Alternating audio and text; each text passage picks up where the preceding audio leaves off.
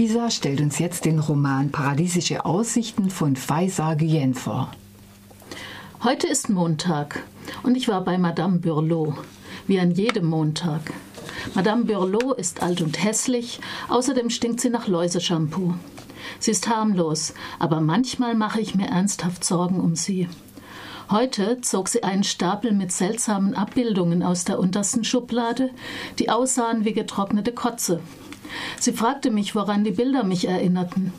Als ich es ihr sagte, blickte sie mich mit ihren Klubsch Klubschaugen an und wiegte den Kopf hin und her, wie die nickenden Spielzeugdackel hinten im Auto. Ich bin von der Schule zu ihr geschickt worden. Als meine Lehrer ausnahmsweise gerade mal nicht streikten, kamen sie auf die Idee, ich bräuchte psychologische Hilfe, weil sie mich so verschlossen fanden. Vielleicht haben sie sogar recht, egal. Ich gehe halt hin, schließlich zahlt es die Krankenkasse. Ich glaube, ich bin so, seit mein Vater weg ist. Er ist weit weg. Er ist nach Marokko zurückgekehrt, um eine andere Frau zu heiraten, die sicher jünger und fruchtbarer ist als meine Mutter. Nach mir hat meine Mutter nämlich keine Kinder mehr bekommen, obwohl sie es lange versucht hat. Wenn man bedenkt, dass viele Mädchen aus Versehen gleich beim ersten Mal schwanger werden. Papa wollte unbedingt einen Sohn. Für seinen Stolz, seinen Namen, die Ehre seiner Familie und wahrscheinlich noch aus vielen anderen blöden Gründen. Doch er bekam nur ein einziges Kind und das war eine Tochter. Ich. Man kann sagen, dass ich nicht ganz den Vorstellungen des Kunden entsprach. Und leider läuft das nicht so wie im Supermarkt. Ein Kundendienst wie bei Carrefour gibt es für solche Fälle nicht. Irgendwann hat mein Alter wohl begriffen, dass es zwecklos ist, weiter mit meiner Mutter herumzuprobieren und ist abgehauen. Einfach so, ohne Vorwarnung. So beginnt der Debütroman Paradiesische Aussichten von Faisa Guen in dem die 15-jährige Doria über ihr Leben in der Pariser Banlieue erzählt. Dorias Mutter ist Analphabetin. Sie arbeitet unter miesesten Arbeitsbedingungen in einem Hotel, dessen Chef alle Frauen arabischer Herkunft Fatma, alle Schwarzen Mamadou und alle Chinesen Ping-Pong nennt. Trotz zusätzlicher Sozialhilfe ist das Geld knapp. Oft kann die Miete nicht pünktlich gezahlt werden. Beim arabischen Lebensmittelladen wird auf Kredit eingekauft und die Klamotten gibt es aus der Kleiderkammer. Was für Doria eine der vielen kleinen Katastrophen ist, die ihr das Leben schwer machen. Regelmäßig kommt eine Sozialarbeiterin zu Besuch, was Doria mit flapsig-bissigen Worten kommentiert, ebenso wie die wöchentlichen Termine bei der Psychotherapeutin. Gleichaltrige Freundinnen scheint Doria nicht zu haben.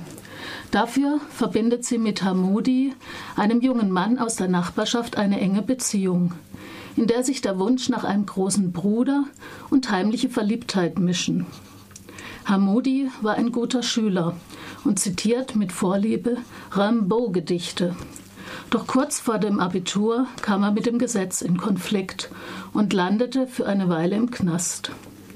Das gleiche Schicksal trifft Dorias Cousin Youssef. Für beide bedeutet dies das Ende ihrer eigentlich erfolgreichen Schullaufbahn. Und dann gibt es da noch Nabil, die Null. Er gibt Doria Nachhilfeunterricht, doch in deren Augen ist er ein Muttersöhnchen und entspricht absolut nicht ihren Träumen vom Märchenprinz. Auch Doria schafft das Lycée nicht. Hier lese ich noch ein Stück.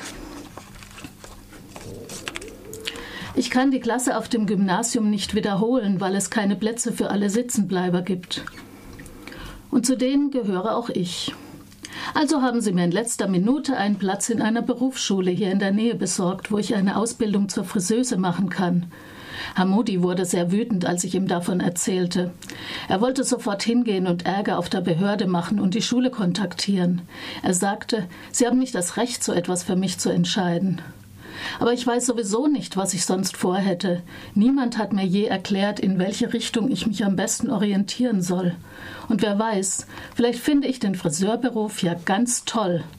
Verknöcherten alten Schachteln eine Dauerwelle zu machen, die noch drei Härchen auf dem Schädel haben und ein Vermögen für die Pflege ihrer Frisur zahlen, macht mir bestimmt Riesenspaß. Das spüre ich.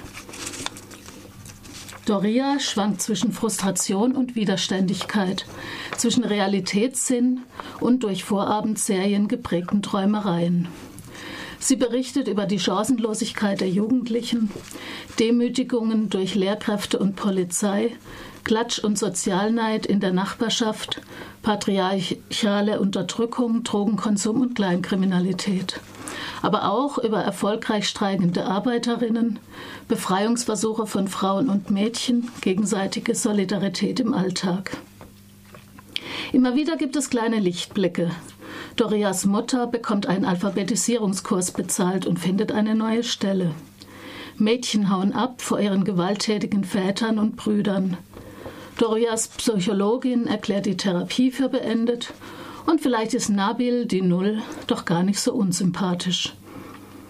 Die Autorin Faiza Guen ist als Tochter algerischer Immigranten in einer der Pariser Vorstädte aufgewachsen. Der Fokus ihres Romans liegt nicht auf Gewalt und Hoffnungslosigkeit, sondern auf dem großen Potenzial, das in den Siedlungen der Banlieue ins Leere läuft. Faiza Guen sagt dazu in einem Interview: das, was hier angeboten wird, ist immer das, dasselbe Klischee. Rap und Fußball. Dabei gibt es viele talentierte Leute hier. Aber wenn man die fragt, was sie werden wollen, fällt ihnen nur Verkäuferin oder Friseuse ein. Nie malen oder schreiben. Einfach weil sie nie träumen durften. Die deutsche Übersetzung des Romans wird in der Regel als Jugendbuch eingestuft. In Frankreich dagegen war das Buch nach seinem Erscheinen 2004 ein Bestseller. Es gibt den Jugendlichen der Banlieue eine Stimme und ermutigt sie, von einer radikalen Veränderung der Verhältnisse zu träumen und ihr Schicksal in die Hand zu nehmen. Ein hellsichtiges und vor allem witzig und pfiffig geschriebenes Buch, das ich gerne gelesen habe. Pfizer Gwen, Paradiesische Aussichten, erschienen 2004 in Frankreich. Die deutsche Übersetzung von Anja Natford ist 2006 beim Ulstein Verlag Berlin erschienen.